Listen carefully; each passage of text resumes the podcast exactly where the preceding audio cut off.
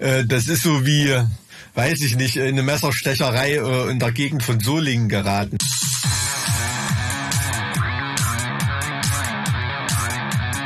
Zart wie Kruppstahl. Mit Mike und Alex.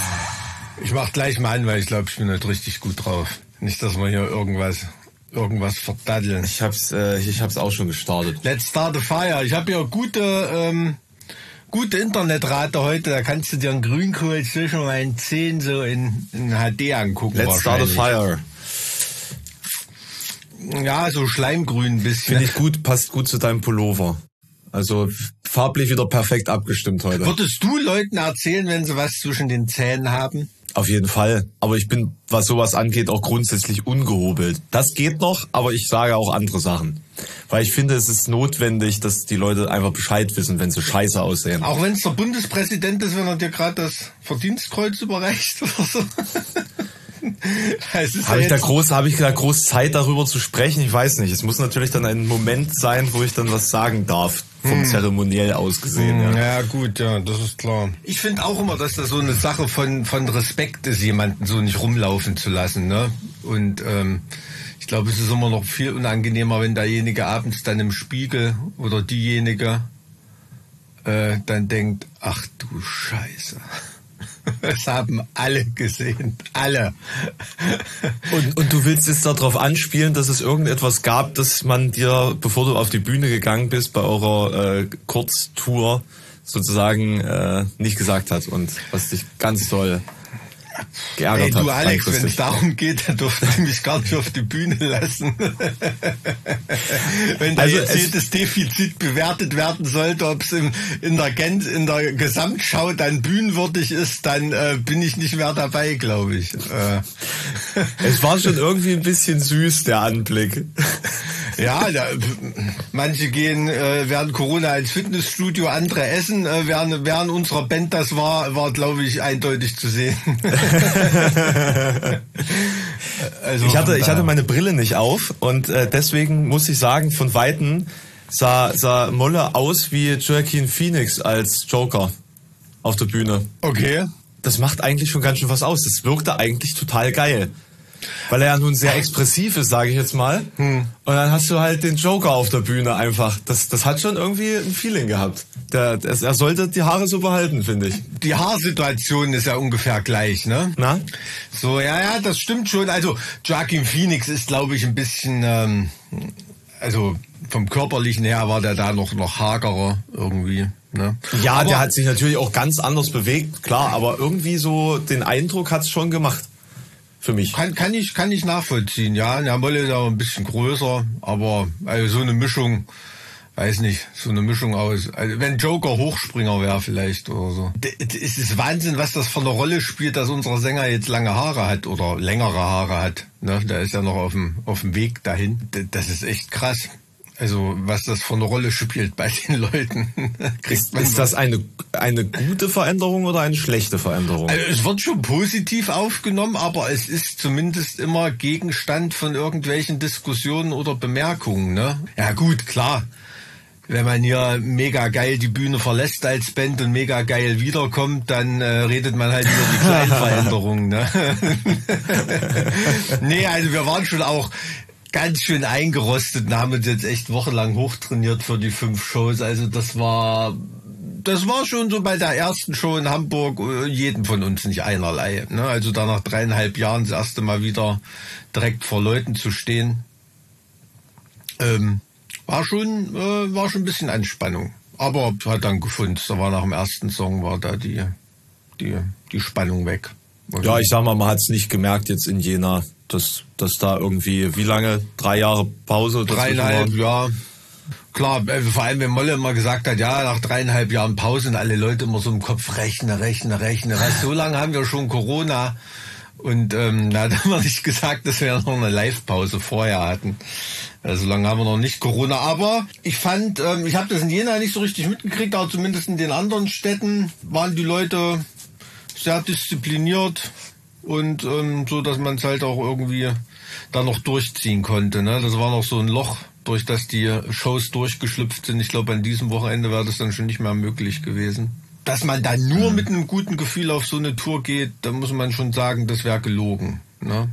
Also man ist da schon sehr, sehr auf der Hut und immer wieder am Abwägen, boah, sollte man es nicht lieber knicken oder weil ich habe auch mit vielen Fans geredet, ne, es sind viele auch zu der Show gekommen, weil sie sich einfach nicht entgehen lassen wollten, obwohl sie sich jetzt nicht so wirklich wohl gefühlt haben. Ja. Ne? Das muss man ja. schon sagen. Und ob man dann ja. die Leute dann irgendwo reintreibt, was sie nicht wollen, das muss man schon echt miteinander, miteinander abwägen. Aber so nach der Show waren alle schon glücklich und und ähm, wie gesagt war alles im legalen Rahmen, aber ob es eben als moralisch vertretbar ist oder so, muss man halt immer noch immer noch abwägen. Ne? Ja, das war war schon ein bisschen Gamble. Also ich muss auch sagen, ich war dann in der Situation, fiel es mir dann doch erstmal echt schwer, mich mich fallen zu lassen, sage ich jetzt mal. Ja, ja, zumal, ja. zumal relativ schnell ziemlich viele Leute zu mir kamen die übrigens auch bedauert haben, dass dieser Podcast so lange eine Pause gemacht hat. Also das können wir, können wir ganz kurz Ich hoffe, du hast alle Schuld auf mich geschoben, denn du hast da ja wirklich keine Schuld dran. Selbstverständlich. Ich habe auch immer ausgedrückt, dass ich zu dieser Show gehe, um dir in den Arsch zu treten, dass du gefälligst dich mal wieder zusammenreißt und diesen Podcast weiterführst. Also das habe ich wortwörtlich so gesagt, falls da mal was zu dir kommt. Äh, es ist tatsächlich so ausgedrückt worden. Völlig recht, also völlig zu Recht.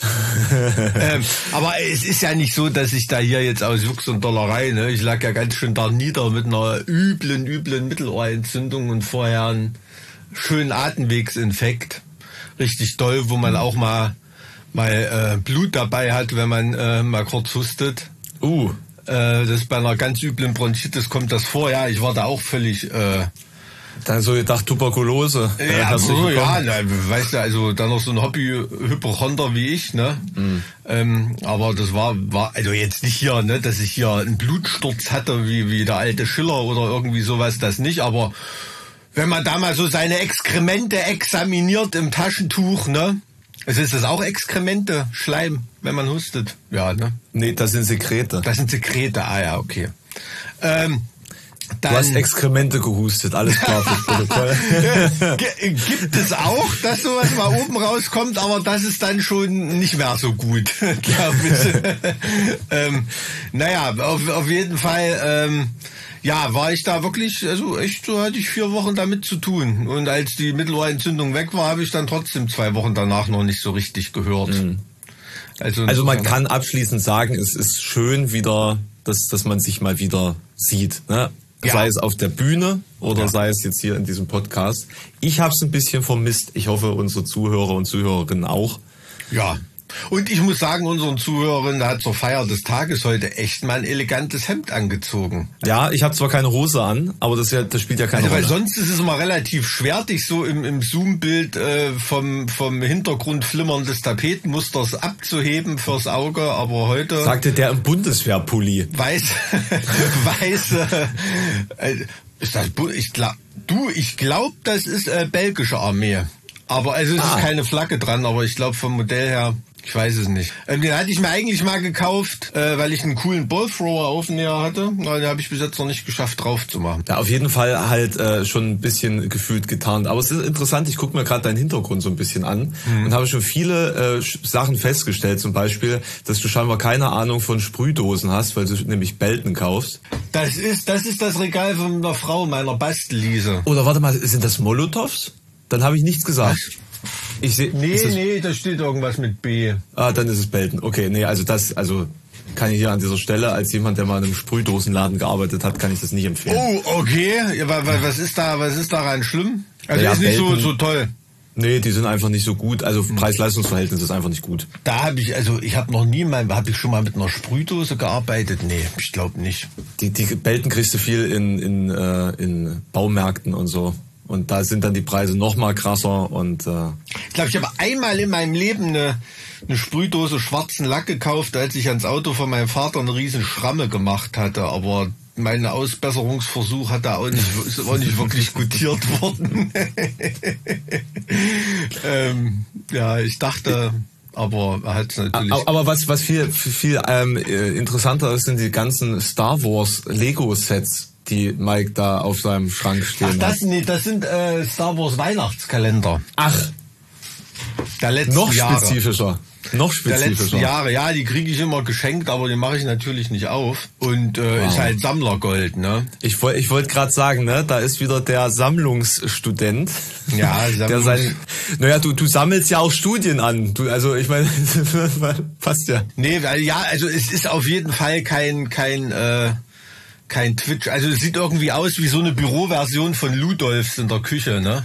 Irgendwie bei mir hier im Arbeitszimmer. So wollte, so wollte ich es jetzt nicht ausdrücken, aber. Aber ja, so so so so so ist es halt. Aber um nochmal um noch mal zu diesem Live-Aspekt zurückzukommen, das wollte ich noch ganz kurz meine, meine Erfahrung oder Eindrücke von dieser Situation noch ausdrücken.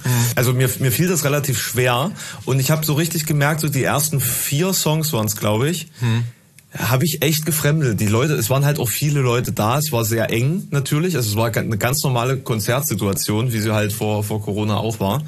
Also ich habe halt wirklich, ich habe echt Endzeit gebraucht, um drin zu sein. So, also da musste schon das schwere Geschütz aufgefahren werden. Das ist aber äh, tatsächlich ein Grund, warum wir Endzeit auch so weit vorne gespielt haben, weil wir uns auch, weil wir auch nicht wussten und das war dann so ein Punkt, wo wir sagten, okay, dann, wenn es bis dahin nicht geklappt hat, dann noch Endzeit und wenn dann dort nichts ist, dann setzen wir uns auf Barhocker oder so. ähm, aber es war ja von Anfang an, haben ja schon Leute sind auch frei gedreht, aber so die richtige Masse hat man wirklich gemerkt, ähm, musste auch so ein bisschen auftauen. Ich meine, du bist da ja nun auch in einer, in einer Sondersituation, ne? Das soll jetzt nicht irgendwie hier äh, Celebrity Talk sein oder so, aber wenn du da rumläufst, dich, dich, dich labert ja auch jeder Heini irgend, irgendwie an, auch wenn er schon zwei Bier zu viel hat und hängt dir da irgendwie an der Backe. Das ist natürlich bei einer Inzidenz von, von gefühlt 40.000 ähm, auch, auch nicht so total angenehm. Das schaltet man ja auch nicht weg, wenn man da irgendwo Und, unterwegs und ist. wir haben ne? wirklich actually einige Leute beim Sprechen ins Gesicht gespuckt. Also man kennt die Situation. Ich habe es mal wieder wahrgenommen. Ich habe mich sofort, äh, ich habe mich dann einen Tag später ich mich testen lassen, ähm, um das nochmal zu überprüfen. Ich habe das, ich habe das vorher gemacht. Ich habe mich nachher nochmal testen lassen, weil ich finde, 2G reicht halt nicht, auch wenn man jetzt selber Mhm. äh, geimpft ist oder genesen ist. Es geht ja irgendwie darum, dass man, dass man möglichst verhindert, das weiterzugeben. Also 2G Plus finde ich schon. Also das haben uns irgendwie- tatsächlich viele, viele Leute geschrieben. Also dass sie das auch von, von, von, von sich aus gemacht haben. Viele haben auch äh, gefragt, ob das okay ist, wenn sie da mit Maske rumstehen oder irgendwie. Und haben natürlich gesagt, ne, das ist äh, ja überhaupt kein Problem, da wird keiner blöd gemacht. Deswegen, es war schön zu sehen, wie viele Leute mitgeschrien haben, ähm, die eine Maske auf hatten. War in Westdeutschland übrigens viel, viel mehr als bei der, bei der ostdeutschen Show. Mhm. Muss ich, muss ich ehrlich sagen, weiß nicht, ob es da irgendeine Begründung gibt, Äh, warum das so ist. Ist tatsächlich, also angeblich jedes Mal, wenn ich, wenn, wenn hier Leute aus dem Westen mal vorbeigekommen sind oder zu Besuch waren oder, oder bei, bei Christoph hier im Studio waren, dass man sich da irgendwie mal äh, zum, zum Abendessen getroffen hat oder so. Ja. Die haben da auch immer gesagt, also hier läuft ja überhaupt niemand mit Maske rum. Also so quasi in der Öffentlichkeit, an, an öffentlichen Plätzen ist scheinbar im fernen Westen ist das wohl noch verbreiteter als hier. Ja, ich hatte, aber man, man hat schon einen Unterschied wahrgenommen, ne? Also jetzt so Jena, ähm, auch auch in, in der Stadt selber und und auch beim beim Konzert im Foyer und alles, wenn da eine Inzidenz von ein paar hundert ist im Vergleich zu, als wir in Hamburg waren, war es vielleicht so ganz knapp über 100, wenn überhaupt irgendwie, ne? Das ist schon so von der von der Entspannung her von Leuten, von der inneren Alarmstufe, muss ich sagen. Ja, ist es halt irgendwie. Ähm, aber es war trotzdem eine wirklich echt mal nötig, da wieder rauszukommen und und zu spielen war eine war eine echt coole Erfahrung wieder. Also das hat, äh, ah, wie soll man sagen, es war wirklich wie aus dem Koma aufwachen für uns. Ähm, und und zu wissen, dass man es halt noch irgendwie kann. Ne? Also wie gesagt, Ja, man hat euch den Spaß wie, auf jeden Fall. wie ein erfolgreicher Dateabend nach nach drei Jahren Knast. Wirklich so.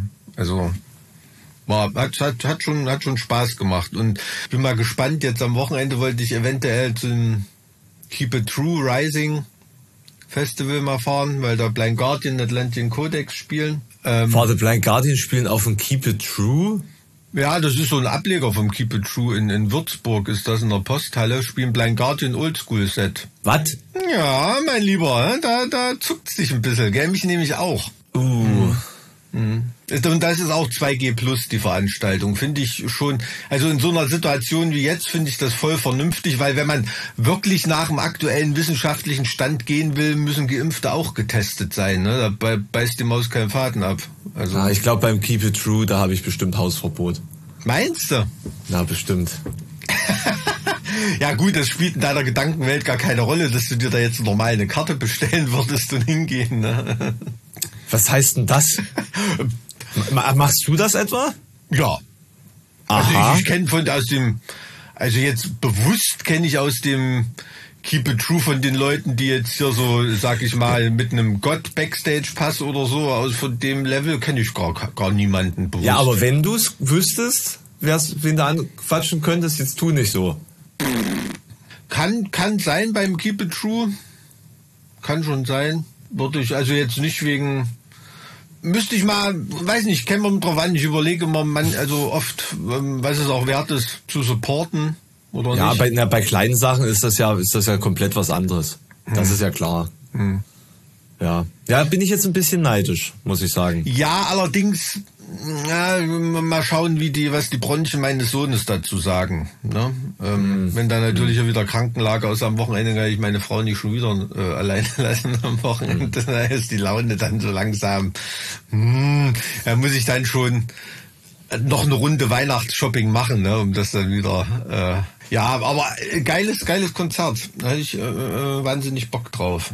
Ja, also dieses, ähm, um nochmal zu eurem geilen Konzert zurückzukommen, ich fand das äh, mit der erfolgreichen Dating-Nacht fand ich ein gutes Bild, weil es schon so ein bisschen orgiastische äh, Ausmaße angenommen hat. Also. Äh. Und da hat mir Molle geschrieben, dass das ja im Vergleich zu, zu Hamburg war das ja nix. Von den Leuten her, ja, na, es, es ist immer eine sehr hohe Bühne im, im F-Haus. Und ähm, das na, macht so ein ganz kleines bisschen Distanz, weil du da auch noch eine, eine Barriere davor hast mit Graben ne, weil da auch, äh, ich glaube, ich glaube bei Suicide Silence oder so, der Mitch damals noch, da hat er auf seine Kiste irgendwie getreten und da hatte mal einer den Finger dazwischen und da war der Finger ab. Mhm. Was? Zwischen Bühnenkante und Kiste. Fuck. glaube ich in Jena passiert, wenn ich mich oh. richtig erinnere. Ja. Ei, ei, ei. Gab's auch richtig mit, mit Klage und so. Eieiei. Hm. Äh, hm. Deswegen ist so ein bisschen, ja, da ähm, musst dir halt vorstellen, so Hamburg im Knust oder, oder in Essen, Turok, das ist halt halb so groß wie das F-Haus in Jena. Ne? Also da ähm, ist natürlich noch prädestinierter, dass da so richtig, richtig die Kuh fliegt. Wir hatten auch überlegt.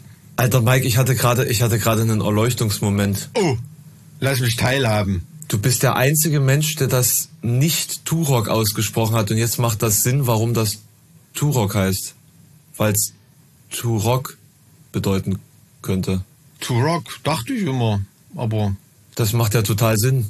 Das, ich habe ich hab das noch nie so. Äh, äh, also wenn ihr davon Ahnung habt, schreibt uns gerne eine E-Mail. Das ist, das ist wirklich ein, ein Erleuchtungsmoment jetzt.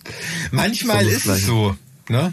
Manchmal, also, weißt du, wie lange ich, ich hatte mal einen Moment, also das ist total peinlich. Mir war absolut nicht bewusst, äh, jahrelang, selbst bis zum, nach dem Abitur, weit ins Studentenleben hinein, dass Benelux, Belgien, Niederland und Luxemburg einfach Akronym ist.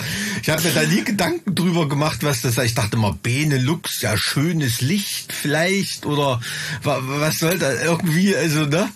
Da hatte ich mal so kurz drüber nachgedacht, äh, wahrscheinlich äh, zu viel Latein gelernt an dem Tag. Ich wollte gerade sagen, einfach zu intelligent für das, was offensichtlich ist. Alles klar, Mike. Wir haben es verstanden. Ne, manchmal ist es so. Ne? Da sitzt man wirklich mit dem mit dem Arsch auf der Lösung. Aber ob das nun beim Turok so ist, weiß ich nicht. Auf jeden Fall sehr, sehr geiler Club, kultiger Laden ja auch. Aber wir hatten es noch nie geschafft, da zu spielen irgendwie. Hm, also das war, äh, war, war auch eine Premiere. Da war das schon lustig. Ja, in der Karlsruhe hast du ja gesehen, habe ich gepostet, war natürlich zum Kotzen montags in Karlsruhe, ne?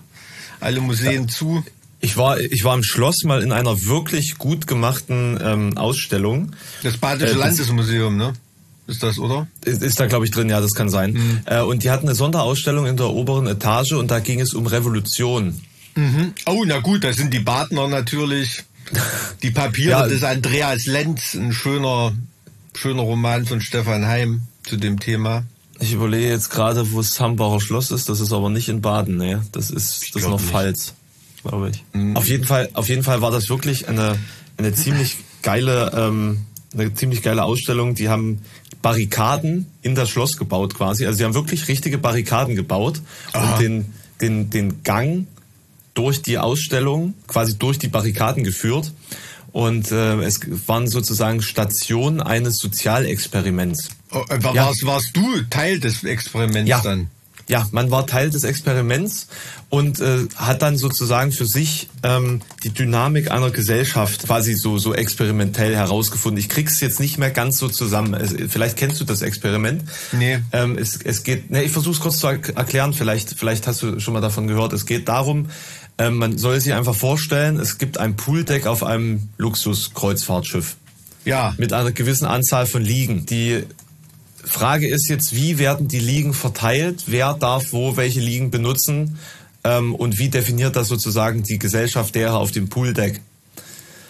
So. Aha. Äh, und, und darüber haben die dann sozusagen so ein Sozialexperiment äh, gemacht und ähm, äh, innerhalb der, der Schritte dann eben erklärt, was verschiedene Gesellschaftssysteme und äh, Entwicklung, wie die zu, sozusagen zur Revolution führen und wo Revolution mhm. gut ist oder schlecht ist. Und also ich krieg's nicht mehr ganz zusammen, aber es war ganz großartig. Mhm. Ähm, und am Ende des, des Moment. Sonst ist bei mir immer die Sirene. Also wenn ihr jetzt wie immer in unserem Podcast eine Sirene gehört habt, die ist diesmal nicht bei mir am Fenster vorbeigefahren, sondern bei Alex. Das ist schon die zweite heute. Das ist oh. hartes Pflaster. hartes Pflaster in Halle.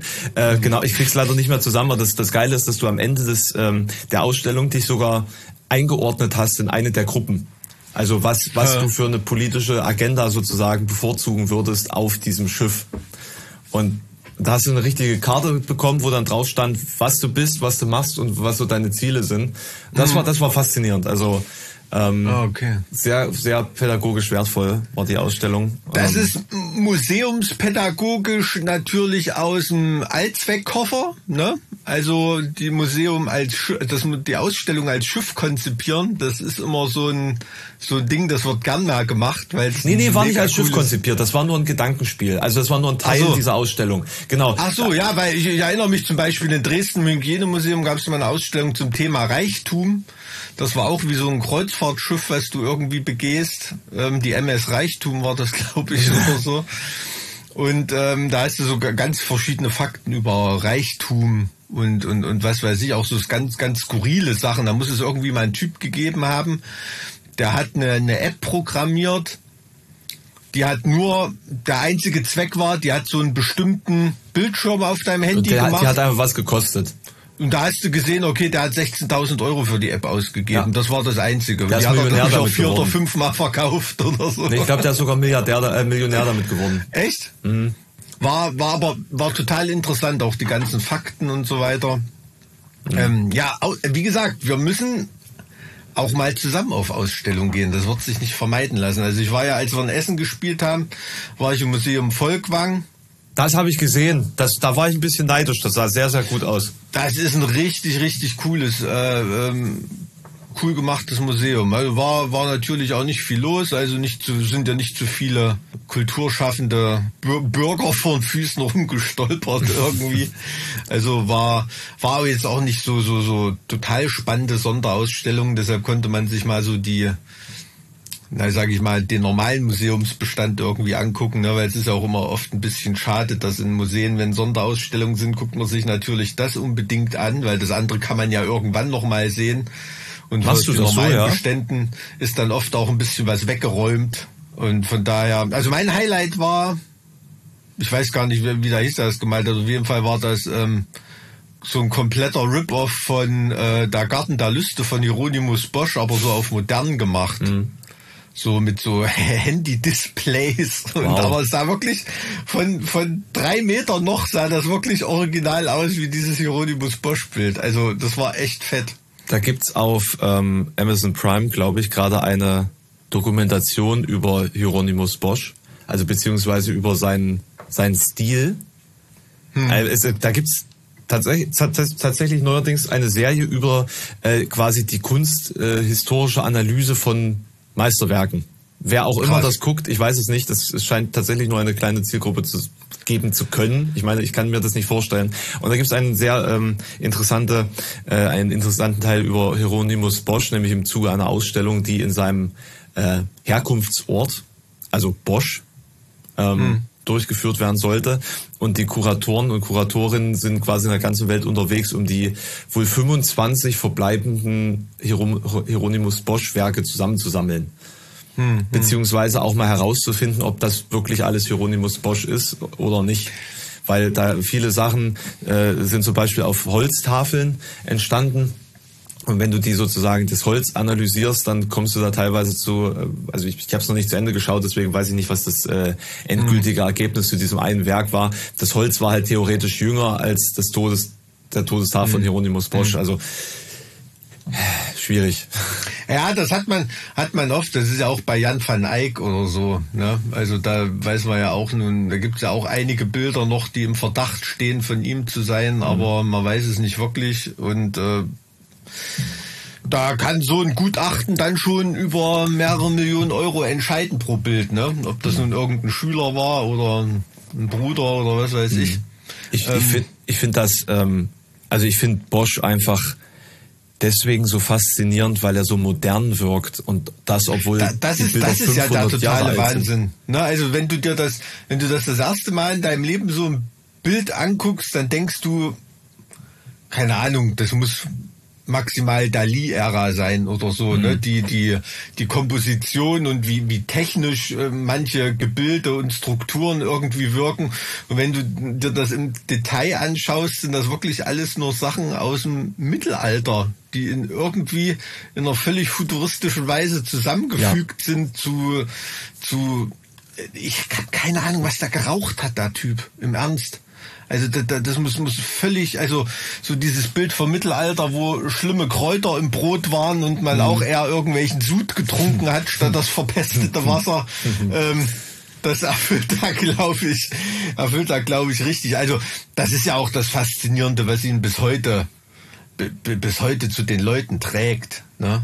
Also dieses, dieses unvorstellbare Maß an Leid, was der sich vorgestellt hat, was da in der Hölle herrschen muss. Und also das ist schon mega beeindruckend, mega beeindruckend. Aber es gibt ein paar so Maler. Also wenn du zum Beispiel El Greco anschaust, mhm.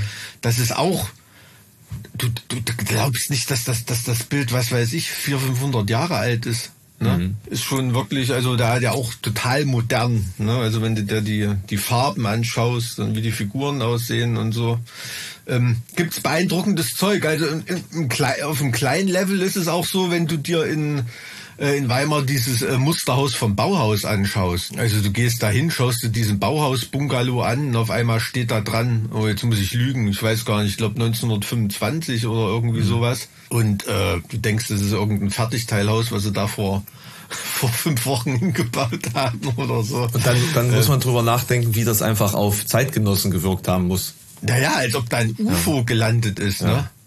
Also das ist ja wirklich, ähm, warte mal, jetzt muss ich noch mal kurz googeln, dass ich da die richtige Jahreszahl reinschneiden kann, nicht, dass ich mich ja als Weimar blamiere von meinem ah, Das kannst du natürlich nicht bringen, ne? nee, aber ähm, hast du das schon mal gesehen, Weimar? Nee, das tatsächlich noch nicht. Ich überlege jetzt auch gerade, ob ich überhaupt in Dessau mal bei beim Bauhaus war. Ich glaube, ich, ich glaube weder das eine noch das andere. Ich habe nur mal eine Ausstellung in, in, im Anger Museum gesehen. Ansonsten bin ich äh, und in, in Weimar in dem in diesem kleinen Bungalow da, wie, ich weiß jetzt nicht, wie das heißt, dieser Pavillon. Ja, ja. Ja, kann ich 1905, das ist von 1923, naja. Das heißt drum. Handel, handeln wir uns vielleicht eine klugscheißer Mail ein, aber ähm, das ist dann auch berechtigt. ja, naja, naja, ich glaube dadurch, dass du es jetzt ausgeglichen hast, ja, aber ich, ich muss sagen, ich bin jetzt, äh, ich bin jetzt auch echt mal wieder heiß drauf, ein paar spannende Ausstellungen irgendwie zu, zu besuchen. Also es war jetzt lange genug Flaute mhm. irgendwie. Mhm. Also hier in der Gegend irgendwie schon, aber also fährt ja jetzt Corona zu Corona-Zeiten jetzt auch nicht nach Essen in einer, in einer Ausstellung, wenn auch nicht mal irgendeine Sonderausstellung ist. Ja. Ne? Insofern ist das eigentlich ganz cool da. Ähm, ähm, war es war es ganz schön, da mal da mal reinzugehen. Und man merkt aber auch, dass die also die Museen, drei vier Museen, in denen ich jetzt war, man merkt richtig, dass sie das auch für Renovierungsarbeiten nutzen und so, ne? Ja. Diese Flaute, die es da jetzt Ja. gerade gibt, gerade mit internationalen Touristen auch und so. Also das ist schon wirklich viel. Kunsthalle Karlsruhe auch. Ja, was jetzt gerade, weiß nicht, ob die da Fördergelder verballern oder oder was weiß ich, aber zumindest haben sie da mal, können sie irgendwie in können sie in Ruhe was machen. Aber ja, bei einem Lockdown Museen sperren oder so, das habe ich sowieso nie wirklich verstanden. Weil ja, also ich meine, so voll war, wann war jemals ein Museum so voll, dass es hätte gefährlich sein können? Ja, also ne, wenn es jetzt hier totale, weiß ich nicht, wenn Mona, Mona Lisa auf Wanderausstellung ginge oder so, ne, und, und, und solche Ereignisse absolut, aber es ist ja selbst in Berlin nicht so, dass ich da vorm vorm Pergamon-Altar oder vor der Nofretete oder so, dass sich da die die Leute total stapeln. Insofern, also das habe ich nie verstanden in einem Lockdown, äh, das beim Lockdown Museen mit einbezogen worden. Also das ist, glaube ich, dann eher nur so ein politisches Ding gewesen, weil man die ohne viel Widerstand schließen kann. Ne? Also, naja, äh, Ja. denkt mal politisch nach. Schließ mal ein Museum, schließ mal das äh, Landesmuseum in Halle und schließ mal alle Fitnessstudios in Halle. da kannst du aber wissen, was die Volksseele am, am ehesten zum Kochen bringt. Äh, ist schon klar, denke ich. Ne? Also das ist dann eher so wieder politikermäßig. Ja, Museen werden natürlich auch geschlossen, bla bla bla, hat man keinen großen Lobbywiderstand und, und Arschlecken und man kann so tun, als ob man was gemacht hat. Ne? Unser, unser ehemaliger Oberbürgermeister, der hat jetzt auch richtig Scheiße am Schuh, ne? Also jetzt, jetzt kriegen Ah, wir hier der Impfheini oder was? Ja, ja, der kriegt jetzt, äh, der Wiegand kriegt jetzt äh, eins nach dem anderen alle seine seine Verfehlung jetzt nach wie vor, wo- wir jahrelang alle drauf gewartet haben, wann kommt es endlich mal raus. Scheinbar ist es jetzt endlich soweit. Das ist, weil wir es vorhin von Revolutionen hatten. Also der, der Professor hier, mit dem ich diesen DDR-Podcast gemacht habe, die paar Folgen, ähm, der hat auch einen total interessanten Satz gesagt. Also der, der eigentlich schon jedem bewusst ist, aber der war mir so ganz klar nicht. Der hat gesagt, Revolution schlägt eigentlich immer erst los, wenn die Tyrannei und die Unterdrückung nicht am größten ist. Ne, Oder die sondern- Macht der Unterdrücker nicht am größten ist. oder die, Ma- ja, ja, so, so, so ungefähr, ja. Ich weiß nicht, wie er sich genau ausgedrückt hat.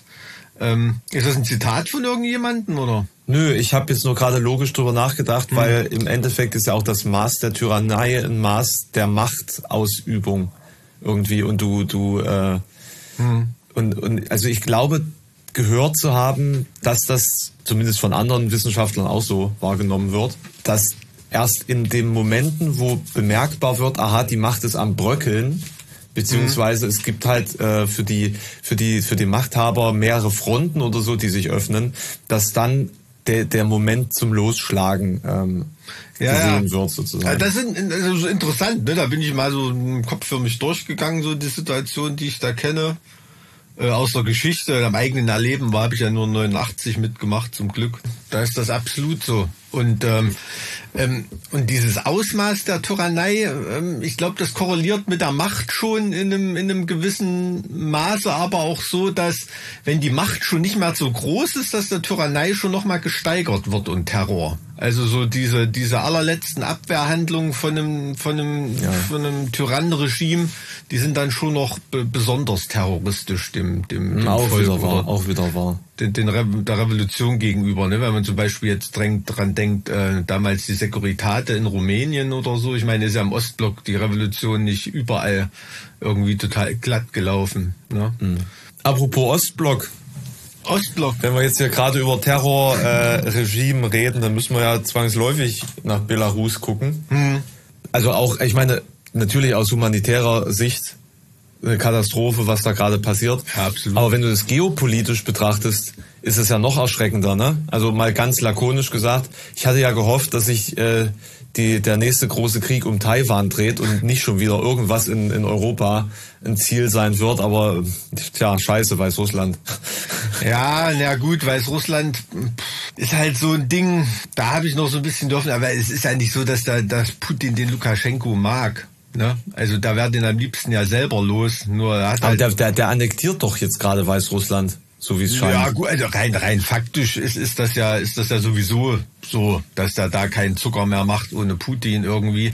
Also ich glaube, von einer akuten Kriegsgefahr her oder so ist das, was so in der Nähe ist, eher Ukraine schon noch, schon noch, äh, schon noch schlimmer. Ne? Also was da gerade auch für Spielchen gemacht werden. An der weißrussischen Grenze habe ich natürlich meine Bedenken, ähm, ähm, dass da nicht nur, ähm, da natürlich zweifelsohne, aber dass da nicht nur auf, auf äh, ähm, belorussischer Seite ähm, ähm, Kriegstreiber sind, sondern eben auch, äh, das soll nicht irgendwie verschwörungstheoretisch klingen oder so, aber es ist natürlich absolut denkbar, dass da irgendwie auf ähm, Agenten- und Geheimdienstlevel ähm, bestimmte Angreifer auch mit Waffen ausgestattet werden oder so. Ne? Also auch auf der anderen Seite, auf Flüchtlingsseite, ähm, um mhm. den Konflikt eben noch, noch, noch weiter zu schüren und dort, dort was anzuzetteln. Ne? Also ist, ist schwierig. Also ähm, ist natürlich auch für Polen lenkt es ein Stück weit von einer innenpolitischen Misere ab, ne? vor dem Schuldenfinger, Schuldfinger, der da gerade von der EU immer Richtung Polen gereckt wird. Ähm, interessant, ja. interessant. Meinst du, das eine hat mit dem anderen zu tun?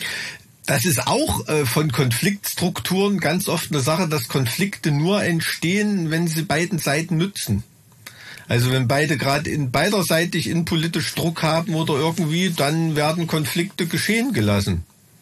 Hm. Ne? Also das äh, gibt es auch. Ich sage nicht, dass das in Polen so ist, um, um, um Gottes Willen, aber man sieht es ja auch in der Türkei, wie viele Konfliktherde da ringsrum gerade aufgemacht werden und alles mit, mit Regimes oder äh, äh, Ländern ringsrum, äh, die selber auch äh, in politischen Schulterschluss gebrauchen könnten. Äh, genauso ist das bei Erdogan. Ne?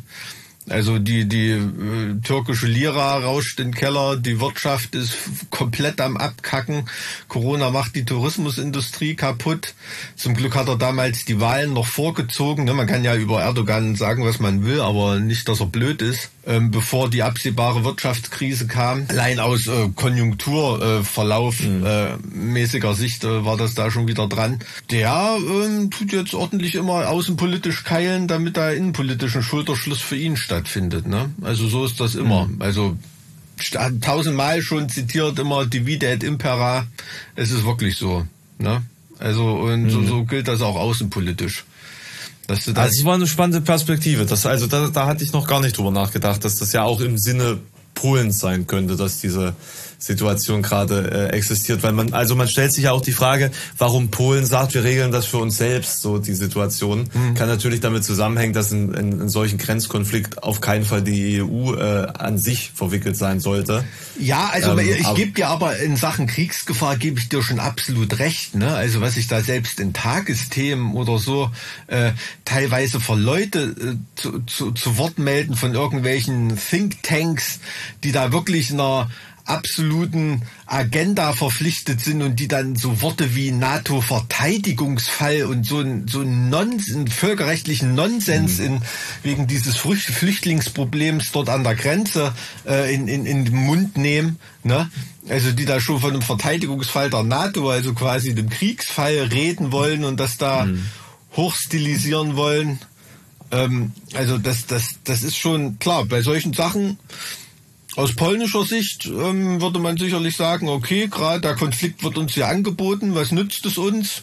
ähm, machen wir damit oder nicht. Absolut. Ja, das Säbelrasseln wird lauter. Ja, ja, natürlich, klar. Also du, du siehst ja also äh, andere Grenzkonflikte in Italien oder in, in, in Spanien teilweise, die innenpolitisch äh, nicht instrumentalisiert wurden oder so. Äh, Lampedusa in Italien oder was weiß ich, da gibt es genau solche solche Konfliktherde, ähm, Ausschreitungen und und und und ähm, Kriegspotenziale oder irgendwie, aber davon hörst du hier eben gar nichts, weil es da schon innenpolitisch nicht nicht hochstilisiert wird, weil es mhm. eben gerade nicht nützt. Also das mhm. ist ja jetzt nichts nichts Ungewöhnliches, dass du mit leider ist es nichts Ungewöhnliches, dass du an EU-Außengrenzen mit Flüchtlingen dahingehend Probleme hast, dass deine restriktive Flüchtlingspolitik dazu führt, dass du faktisch bald irgendwann wieder einen Schießbefehl an der Grenze haben wirst. Ne? Das hat man als DDR-Bürger eigentlich gedacht.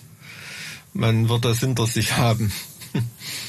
Hast du äh, diesen, diesen Beitrag von Böhmermann gesehen zum zweiten Moria? Nee, nee, das habe ich nicht gesehen.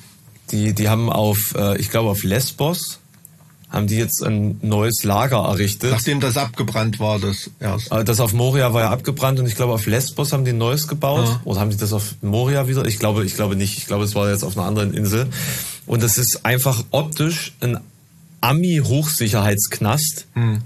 mit rundum Totalüberwachung und da kommen jetzt sozusagen die, die Flüchtenden rein. Mhm. Und da fragt man sich so, wie, wie ist das überhaupt möglich, dass so eine Art und Weise des Umgangs und vor allen Dingen ist das ja krasserweise eigentlich genau das, was Frau Petri gefordert hat. Die hat ja auch gefordert, naja, alle Flüchtlinge, die werden, äh, die sollten auf Inseln ver verbracht werden, mhm. wo sie dann von Soldaten bewacht werden. Mhm. Ein paar Jahre später se sehen wir, dass wir eigentlich genau dort an dieser Stelle sind und dass das, was uns mega menschenfeindlich vorgekommen ist, völliger Standard ist im, im, in EU-Perspektive. Ja, ja, ja, absolut. Also, äh, keine Ahnung, bei dieser ähm, Frontex-Agentur oder äh, auch mhm.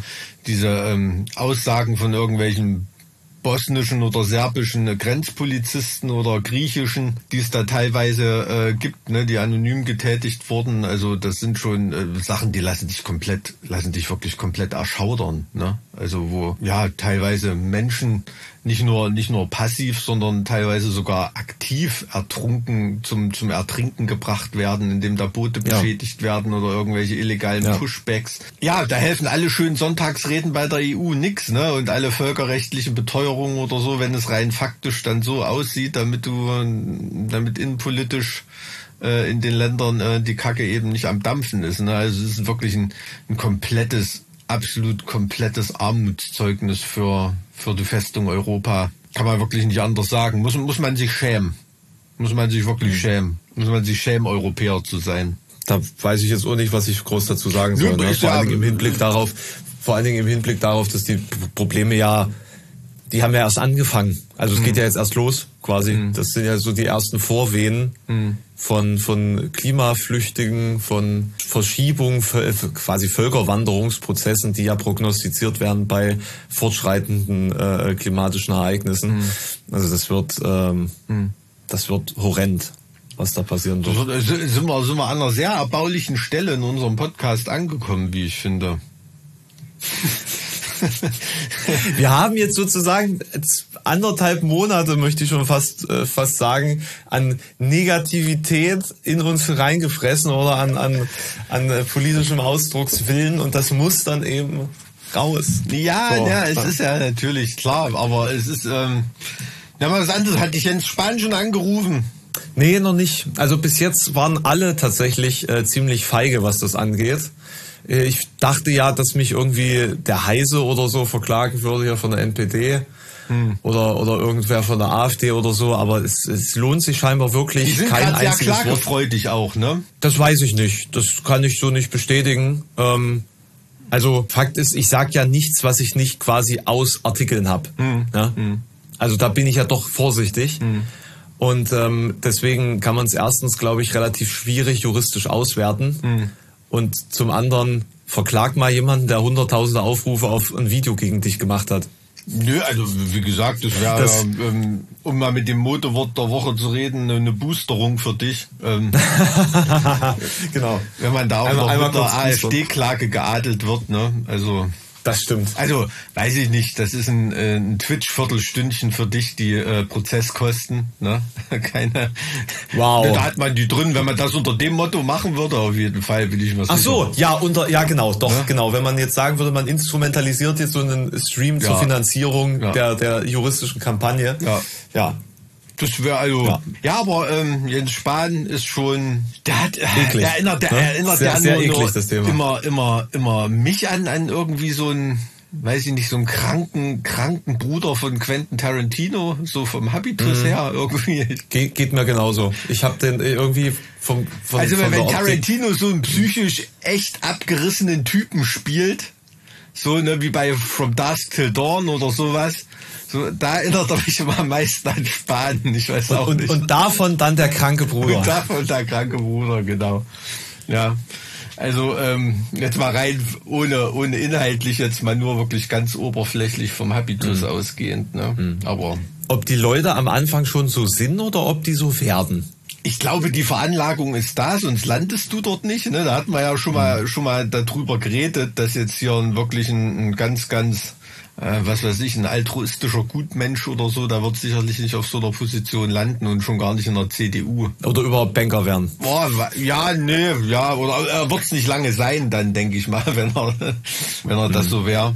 höchstens bei einer Bauerngenossenschaftsbank, irgendeiner Raiffeisenbank oder bei einer Sparkasse oder irgendwas, was man noch moralisch halbwegs vertreten kann. Sicherlich nicht bei der Deutschen Bank oder so. Na, um auf so eine Position irgendwie hinzukommen und vor allem um dort zu bleiben, da musst du dich schon ganz schön ähm, so nach den Spielregeln richten. Ne?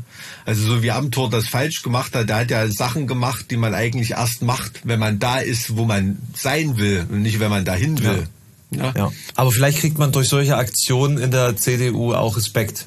Kann ja auch sein, dass man Street Cred bekommt, wenn man solche, solche Dinge durchzieht. Du, sicherlich, klar. Also das, das gibt's im, im, im Haifischbecken natürlich. Da kann man auch mit Brutalität, Abgeklärtheit und, und Verschlagenheit punkten. Also absolut. Der hat jetzt übrigens seinen, seinen Führerschein verloren. Ne? Am Tor, ja, habe ich heute hat gelesen. Seinen Führerschein also verloren. 120 oder 70er Zone ist schon ordentlich. Mhm.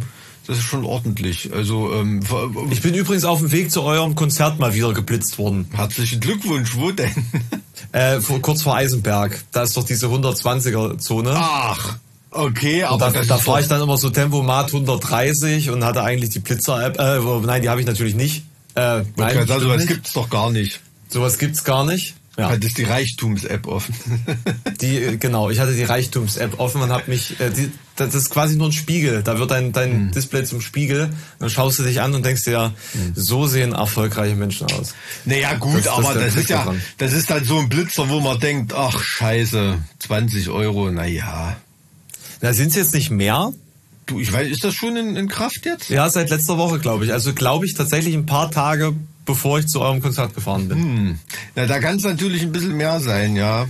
Aber könnte ein Fuffi sein. Also es gibt so diesen typischen innerorts 15 Euro Blitzer, den gab's immer, den ich so, was weiß ich, drei, vier Mal im Monat abfasse.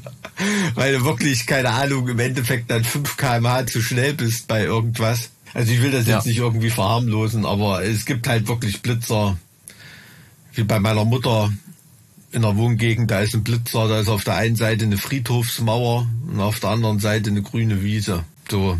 Hier an dem Ort, wo ich wohne, ist ein Blitzer direkt vor der Grundschule. Das, das sehe ich völlig ein. Ne? Mhm. Aber es gibt auch wirklich Wegelagerei. Naja. Da muss man mit leben. Ah, und gerade in und um Jena ist es richtig schlimm. Also das finde ich, also ich bin nirgendwo häufiger geblitzt worden als in der Ja, Ecke. weißt du warum? Ja, ja, weil Karl Zeiss die Karl Blitzer Zeiss die Optik, ja, ja. Das ist natürlich. Ja, ja. Äh, das ist so wie weiß ich nicht, in eine Messerstecherei äh, in der Gegend von Solingen geraten, so ungefähr. weißt du? so, das, deswegen, ja, ja, aber das ist halt die Gegend, dafür ist er. Äh, ich, ich fand auch immer, da gibt es so, so eine, das interessiert dich natürlich nicht, aber äh, ich will es unsere Hörer. Guter Aufhänger. Und unsere ja. Hörer trotzdem mal. Es gibt ja. Ähm, in unserer Liga, in der Karl Sena spielt, gibt's ja auch Optik Rathenow. Ne? Und das ist eine Mannschaft, die hat schon ganz oft mit Karl Sena Kling gekreuzt. Und da reden immer die, äh, und die Sportreporter vom Optiker-Duell. Das ist das Optiker-Duell. Und wenn Karl Zeiss Jena irgendwie, da gibt's auch immer diesen Journalistenspruch, Karl Zeiss Jena optisch überlegen im Spielverlauf. Hm. Das sind so Sportallgemeinplätze. Fiel mir jetzt nur gerade ein. Ganz lustig. Du lachst dich tot, ich sehe es gerade. Die, die, ich, ich sehe nur gerade, dass die Kamera, in die ich gucke, ja auch eine Zeiss-Linse hat. Ah, siehst du? Ja. Aber äh, die ist wahrscheinlich in, also vom westdeutschen Karl Zeiss, ne? Weil so richtig Karl Zeiss, das ist ja jetzt irgendwo bei Aalen da unten in Baden-Württemberg. Ich glaube, so Jen-Optik ist so viel Waffentechnologie, ne? Jen-Optik ist richtig viel Waffentechnologie, auf jeden Fall. Prima. Aber es ist meist natürlich, ja. was heißt stolz, aber es ist schon beeindruckend, wenn man dann so im Panzermuseum Munster zum Beispiel so hochmoderne Panzer irgendwie sieht und da ist halt vorne auf dem Kanonenrohr steht so Karl Zeiss, irgend so eine Zieloptik. Äh, sieht schon fett aus. Mike, deine, deine Faszination für Waffentechnologie werde ich im Zusammenhang mit all dem anderen, was, was du so denkst und glaubst, niemals verstehen. Ich, niemals. Ich habe das schon vielen Leuten, vielen Leuten versucht zu erklären. Also die Kurzform ist ungefähr, also ich interessiere mich ja viel für Geschichte und Kulturgeschichte irgendwie. Und ich glaube halt, die Menschheit, also oder die Kulturgeschichte der Menschen verstehen zu wollen, ohne Waffen, also ich, ich glaube halt, wenn man ein Kanonenrohr runterguckt, versteht man viel mehr über die Menschen, als wenn man, weiß ich nicht, 100 Bücher von denen liest, weil so diese Quintessenz der menschlichen Entwicklung ist so, so sehr mit Fortschritten in Waffentechnik leider leider äh, verbunden. Das zeichnet ein sehr, sehr düsteres Bild von der Menschheit, aber es ist einfach so. Aber es ist, aber das ist natürlich jetzt ein gedankliches Konstrukt, wenn du das so sagst. Das ist ja nicht das, was du empfindest in dem Moment. Also du empfindest ja nicht, während du in das Rohr starrst. Ach so. Ah.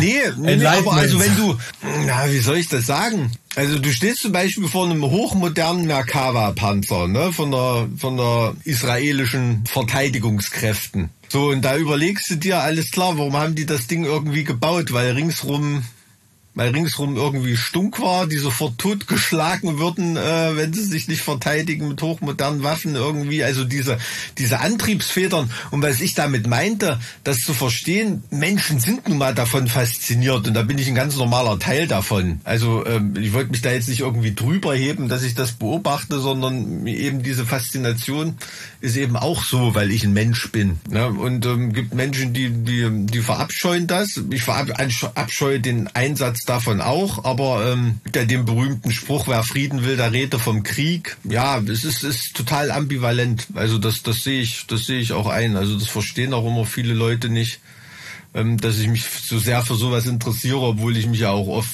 also viel für, für, für, für Toleranz und äh, Verständigung einsetze und eigentlich eher so eine Friedenstaube bin von der, von der Mentalität her. Überall draufkacken. ich wollte gerade sagen, aber Tauben werfen ja auch ihre Ladung ab. Ja, ja, aber es ist schon, also ich, ich finde es halt nur absolut faszinierend, was so der menschliche Verstand er, ersinnt, um andere Menschen einfach nur äh, umzubringen und wie perfide, was für perfide mhm. Waffensysteme es gibt. Das ich ich, ich finde das faszinierend, weil ich irgendwie zu diesem, diesem modernen Bereich nie die Verbindung hatte. Ich, es, hat, es hat mich schlicht und ergreifend nie wirklich interessiert. Also auch das ganze Zweiter Weltkriegsthema, mhm. das, vielleicht war mir das auch einfach immer zu viel Input oder so oder zu, zu, zu offensichtlich. Aber ich meine, wenn wir jetzt von, von Waffentechnologie reden, also ich finde Fregatten des 18. Jahrhunderts beispielsweise viel faszinierender als Panzer. Hm. So, schon immer. Das, das, wie gesagt, in meiner Wohnung hängen ja auch nur Bilder von Segelschiffen. Ich weiß nicht warum, aber es ist so. Und ähm, äh, das, das ist für mich die, die, die, das, das Tollste äh, in, in Amsterdam gewesen, im Schiff, äh, Schifffahrtsmuseum, dass sie halt einfach eine, die fucking Fregatte nachgebaut hatten als Teil des, hm. des äh, Museums das, du gehst da raus aus dieser Festung mhm. oder aus diesem, aus diesem Gebäude und plötzlich ist da die Fregatte und du kannst da reingehen und so. Das ja, das finde ich schon auch, finde ich schon auch krass. Klar, aber es ist halt. Na, aber es ist natürlich, es ist natürlich auch ein Kriegsmittel in dem Sinne, ne? Also da. Ja, ja klar. Also es war damals äh, zu irgendeinem Zeitpunkt das modernste, größte und fetteste, was es gab. Ne? Ja. Also klar ja. gab es damals Fregatten, ja, die, die, waren die Yamato oder die Bismarck ihrer Zeit. Ne? Auf jeden Fall. Und die Vorstellung, wie die sich gegenseitig in Stücke schießen, ist natürlich, also also vielleicht bin ich da auch durch Flucht der Karibik damals dann als als äh, noch relativ kleiner Stift. Genauso wird es ausgesehen haben, glaube ich. Äh, äh, aber ha genauso wie im im was im ersten Teil, wo der ähm, der der Admiral da die Treppe runterläuft, während seine komplette seine seine ähm, hm. sein kompletter Man of War zerballert wird. Das, nee, das war krass, ey. Das ist eine der krassesten Szenen der kompletten Filmgeschichte, finde ich. Ja, ja, ist schon, ähm, ist schon fett, aber also wo ich dir recht gebe, ist natürlich, dass mit gerade mit heutzutage mit der modernen Waffentechnik so so die Glorie des einzelnen Kriegers, die äh, geht da natürlich hinter zurück. Also das das muss man schon sagen, so Mann gegen Mann mit einem Schwert oder mit einem Zweihänder durch die Reihen des Gegners sich fräsen. Ich, also ich meine, das ist ja nie passiert. Nee, natürlich also, nicht, aber ist natürlich in der Überlieferung, keine Ahnung, ja, ist, ist, ist was anderes als, weiß ich nicht, der irgendein Kevin Schablonski, der als Drohnenpilot so und so viele Partner und Leute abgeschossen hat. Das wird, glaube ich, nicht mehr für die Glorie reichen. Mit, ne? mit dem, mit dem einen, mit dem, mit der einen Hand am Joystick, mit der anderen in der Flips-Packung. Ja, quasi so, so stelle ich mir das vor. Irgendwie. das wäre interessant zu wissen, ob die dabei Flips, äh, wie pervers das ist, oder? Ob die dabei Flips mhm. essen dürfen. Aber ich meine nur, so diese Kriegerglorie ist dann schon das gab es im Zweiten Weltkrieg auch noch, dass dann so Leute hochgejubelt wurden. Ne? Hier Flieger als Hartmann bei der, bei der Luftwaffe oder, oder Simu Hye oder wie immer man ihn ausspricht, mhm. diesen finnischen Scharfschützen. Ja. Und sowas, also klar, aber äh, das wird wahrscheinlich dann immer weniger irgendwie werden. Weiß ich nicht, vielleicht gibt's dann irgendwie Medaillen für Tötungsroboter oder ich, ich weiß es nicht. Das hat ja dann auch eigentlich wieder was. Das ist wie, das ist bei der, das ist halt die Gamification. Da kriegst du dann dein Killstreak pro abgeschossener eigener ja, warum, Ja, eben, warum machen die das nicht in irgendeiner virtuellen Arena? Ich meine, das wäre doch eigentlich ein richtig cooler Endzustand, dass da mhm. Russland Russland gegen USA auf irgendeinem ukrainischen Feld ihre zwei Superdrohnen gegeneinander antreten lassen. Sie lassen alle Menschen ringsrum in Ruhe, ist alles scheißegal, das Feld kann von mir aus danach atomverstrahlt sein, mhm. mit, bringt riesen Kartoffeln. Ja, in der Ukraine ist ja sowieso sehr viel atomverstrahlt. Also nee, aber, aber verstehst du, was ich meine? Also ich glaube, das wäre eigentlich wieder ein Endzustand oder auch das dann auf hoher See, dass dann U-Boot-Drohnen gegen, gegen Fregatten oder Zerstörerdrohnen kämpfen und äh, mhm. die Leute sitzen zu Hause am, am Bildschirm und machen das irgendwie. Klar, da hast du immer noch die Umweltverschmutzung, aber ähm, fände ich schon mal ein größeren Und das wird dann zu einem globalen äh, Watch-Event. Da gucken dann alle zu und danach wird dann verkündet, so, ihr seid jetzt unter russischer Herrschaft. genau, jetzt gibt es erstmal wieder drei Jahre die Tutorials in Russisch. Ja, jetzt bitte alle mal wieder Kyrillisch lernen. So. Wäre ja eigentlich so von, äh, vom Verlust an Menschenleben also da würde ich meine Söhne zumindest lieber zur Armee lassen, als, äh, als jetzt im gegenwärtigen Status von einem Panzergrenadier, der dann irgendwelchen Planspielen mit einer Überlebenszeit von Sekunden angesetzt wird. Ne? Das ist halt so das Ding, ne? Also, also das zu wissen, ja. dass du im Zweifelsfall halt einfach, es ist einfach egal, ob du da bist oder nicht. Hm, hm. Das ist halt Krieg. Hm. Ne? Der menschliche Urzustand. Und, aber das, ich wollte das gerade noch mal ansprechen, dieses also du wirst dann ja sicherlich auch dieses, weil du jetzt diese Gloria angesprochen hast, du wirst ja aber dieses ganz komische, versteckte Gefühl äh, kennen, das einhergeht damit, dass man sich eben diesen, diesen ehrenvollen, in Anführungszeichen, mannhaften Zweikampf vorstellt. Hm. Oder? Hm. Was, wo kommt das her? Ich meine, das ist ja total irrational eigentlich. Das ist Männerkacke.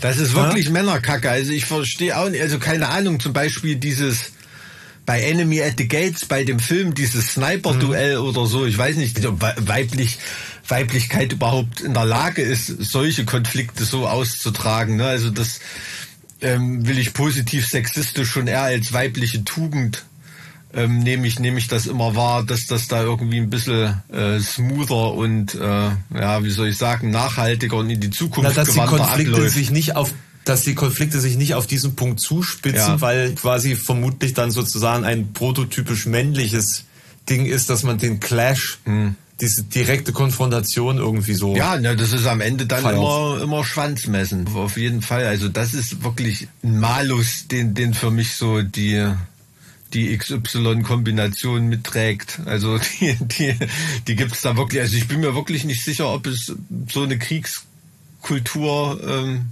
mit Frauen nur mit Frauen geben würde. Ja, ja da müsste man, da müsste man jetzt halt historisch zurückschauen zu zu den beispielsweise zu den Königreichen in Kleinasien, die von von Frauen regiert wurden, wo quasi so matriarchalische ähm, ähm, Strukturen bestanden, mhm. ähm, wo wo ja quasi diese diese Legende der Amazonen herkam ursprünglich. Mhm. Mhm. Ne? Also da, da gibt ja Beispiele, aber das waren, also ich glaube gerade in dem Fall waren das auch Krieger. Ähm, Stadtstaaten. Also die waren auch sehr kriegerisch tatsächlich, mhm. glaube ich. Deswegen ja dieser Amazon dieser Amazon, dieser, dieser Amazon-Gedanke. Ja, sonst also weiß ich nicht, also sonst hätten die, die wahrscheinlich in einer, in einer normal geprägten, so wie die menschliche Kultur normal läuft, hätten die sich ja auch nicht als weibliche Machthaber durchsetzen können, sicherlich. Ja, ja, na klar, richtig, klar, klar. Vielleicht wussten sie halt einfach, ne? Kann ja, kann ja sein. Ne? ne also das ist ja wie bei Angela Merkel, die regiert, hat ja auch nicht mit weiblichen Tugenden regiert, ne? Das kann man ja nun wirklich nicht sagen. Ja, die hat dann, wie du vorhin schon sagtest, dann Freundin angestachelt, dann äh, hintenrum äh, Nierenstiche zu verteilen. Aber ähm, ja, es ist irgendwie, Ja, oder wenn du Jean d'Arc anguckst. Angela sendet ihre Grüße. Stich, stich, stich. Aber wenn du dir John Dark anguckst oder so, ist ja jetzt, ist ja jetzt auch nicht, wie soll man sagen, jetzt eine konfliktscheue, konfliktscheue weibliche Figur. Ne? Da gibt es sicherlich aber die, Ausnahmen. ab- ja, aber die war ja vermutlich verrückt. sicherlich, kann sein. Ja. Also ähm, gibt ja auch neuere Erkenntnisse zu. Äh, Und ich meine, Gilles de Rais war ja auch verrückt. Also, die waren ja alle verrückt. Konntest ja auch gar nicht anders sein im Hundertjährigen Krieg. wahrscheinlich. Also, völlig krank, ey, über, überleg dir mal, ich meine, beim Hundertjährigen Krieg war das nochmal anders als beim Dreißigjährigen Krieg, was so die Intensität der Kampfhandlung anging, ne? Aber stell dir mal vor, du lebst in einem Land, das eigentlich, seit deine Eltern auf der Erde sind, ein Schlachtfeld ist. Also, also du kennst keinen Frieden und eigentlich kennen auch deine Eltern keinen Frieden mehr. Und es ist sozusagen ein, ein absolut normaler Zustand, dass Heere aufeinandertreffen, vor und nach den Kämpfen Ortschaften verwüsten, dass Söldner sich einfach mal zwischendurch sagen, ach komm, wir ziehen jetzt mal woanders hin und massakrieren da alles. Äh, also dass du quasi in permanenter Bedrohung leben musst, dann kommen ständig irgendwelche Pestwellen. Also, wie, wie absurd ist das? Was ist das für eine Lebens für eine Lebensqualität? Gar keine. nee. Keine. Nee. Und das ist ja auch nur im, im Nachhinein, ähm, also das ist ja jetzt auch nicht so, dass da die Leute jetzt reihenweise 50 oder 60 Jahre alt geworden sind, ne? Dass die da solche, wie soll man sagen, das als Entwicklung wahrgenommen haben. Das war seit Geburt bis zum Tod für die ein Dauerzustand. Also ich denke mir, denk mir irgendwie oft, wenn du so im, im Mittelalter gelebt hast, deine 30, 40 Jahre irgendwie und dein Leben hat wirklich keinerlei Spuren hinterlassen, wahrscheinlich noch nicht mal in einer eigenen Familiengeschichte, dass da irgendwie eine Chronik oder sowas existiert, weil äh, ja gar keiner schreiben konnte oder irgendwas. Ähm, und, und was es dann eben ausmacht, dass da jemand doch mal an die Oberfläche kommt oder an die in, in der Geschichte, in der Geschichtsschreibung äh, irgendwie landet, ne? wie solche Persönlichkeiten strukturiert sind. Also das sind schon ganz oft irgendwie Leute, die da nicht so ganz klar sind, ne? eben wie Jean d'Arc oder die da eben was ganz Besonderes Naja, haben. die, die, Na klar, die müssen das ja, auch wollen. Ne? Also ich meine, wenn bei dir alles, Ja. wenn, wenn du Knusper bist und bei dir alles läuft irgendwie und du nicht den Drang dazu verspürst, irgendetwas überwältigend Verwegenes zu tun oder über äh, quasi dich freiwillig sozusagen ins, ins, äh, ins Kreuzfeuer zu stellen der, der Ereignisse, dann dann kommst du da halt auch nicht hin. Und das, das muss ja schon irgendwie angelegt sein in dir, dass du bereit bist dafür. Ja, das stimmt, aber manchmal, wenn es gibt vielleicht auch Leute, die haben haben gar nicht gar nicht so eine Wahl, also wo die Umstände das dann machen, ne? Also ein Stück weit vielleicht unser Christian Drosten, der hat ja auch gedacht, er, er, schiebt da eine ruhige Kugel auf den Professorenposten irgendwo. Ähm, und ist da im Institut und macht seine Forschung. Auf einmal ist er der wichtigste Wissenschaftler einer ganzen Nation und in einem Wissenschaftlerkanon weltweit von Experten. So, so Armageddon-Style, weißt du, dass da auf einmal irgendwelche Astronomen, die sich mit Kometen oder Asteroiden auskennen, ähm, Aber das ist die, die, die Menschheit retten Das ist können. natürlich Zeitgeschichte. Ne? Die Frage ist, inwieweit das in diesen Geschichtskanon wirklich übergehen wird. Ja, gut, da gebe ich dir recht, ja. Ja, das stimmt. Also insofern ist natürlich fraglich, wie. Also wenn äh, Christian Drosten jetzt der Superwissenschaftler des nächsten Jahrzehnts werden möchte, ähm, dann, äh, dann weiß ich nicht, könnte er vielleicht, wenn er dann noch irgendwas Krasses auf die, also ich glaube, ähm, da ist BioNTech eher in der Richtung. Das ist dann wahrscheinlich eher das Epochale, weil, weil das mit einem mit einem äh, Fortschritt ver, verbunden ist. Ne? Das ist eher so das Einstein-mäßige. Nicht so nicht so sehr die Vorarbeiten, die da äh, äh, jemand anderes geliefert hat. Ja, das stimmt schon. Na, da gebe ich dir recht. Da gebe ich dir recht. Aber Macht, ähm, macht euch ein ja, Kreuzchen gesagt, an dem Punkt. Mike hat mir recht gegeben. ich bin ganz unten angelangt. Die Krise hat mich wilde gemacht. Mürbe, Mürbe. Mürbe gemacht. Ja, aber es gibt auch oft so, also ich lese gerade wieder die, die, die, die Biografie von ähm, Ulrike Meinhoff. Äh, Was heißt denn wieder? Habe ich schon ein paar Mal gelesen. Äh, lieber wütend als traurig Willst du, willst du lernen oder was? Ich will nicht lernen, nee, habe ich sogar schon einen Song drüber geschrieben, unser Song Falling. Marlin handelt, zum Beispiel von Ulrike Meinhoff. Also, äh, nee, also weil, weil da, da beeindruckt mich so besonders, dass die halt wirklich mit ihren Idealen gestartet ist. Ne? Also zweifelsohne, da sind die Leute sich einig gewesen damals. Also eine der talentiertesten Journalistinnen äh, äh der ganzen Republik. Ne? Hm. Irgendwie. Hm. Und die ist halt mit ihren Idealen und Vorsätzen so gestartet und hat halt wirklich an keinem einzigen Punkt einen Kompromiss gemacht. Ne? Mhm. Und das ist krass, das so durch die Biografie zu verfolgen, dass wenn du da an keinem Punkt einen Kompromiss gemacht hast mit den Idealen, mit denen sie gestartet ist, ist er am Ende als Linksterroristin halt ähm, mhm. äh, angekommen. Ne? So eine Art, ja, so eine Art reales Falling Down fast. Ne? Also ähm, ja, nee, erscheint erscheint aber auch logisch, wenn du es so sagst, weil wenn man wenn man über einen Miss, Missstand spricht mhm. und den klar benennt und sagt, dass es besser ist, wenn dieser Missstand nicht mehr da wäre, dann wäre es ja nur konsequent, mhm. wenn man den Missstand am Ende des Tages selbst entfernt wenn er sich sonst nicht entfernt. Genau, vor allem so. wenn die Gegner, gegen die du antrittst, auch mit Mord und Totschlag arbeiten. Mhm. Natürlich institutionalisierter äh, und so weiter, aber das ist ja diese, diese wahnwitzige einerseits völlig logische, andererseits in der Konsequenz wahnwitzige äh, Ansicht, ähm, die man da so als als Terrorist ähm, teilweise verfolgt. Mhm. Ne? Also wenn du dich dann als als Vorkämpfer siehst, ja, ja ne? also nicht nur als als Verbrecher, ja. so, der der ganz viel Leid verbreitet, sondern als mhm. als notwendige Speerspitze des Widerstands. Genau, Und also der für dich selbst so legitimierst im Endeffekt dann. Ne?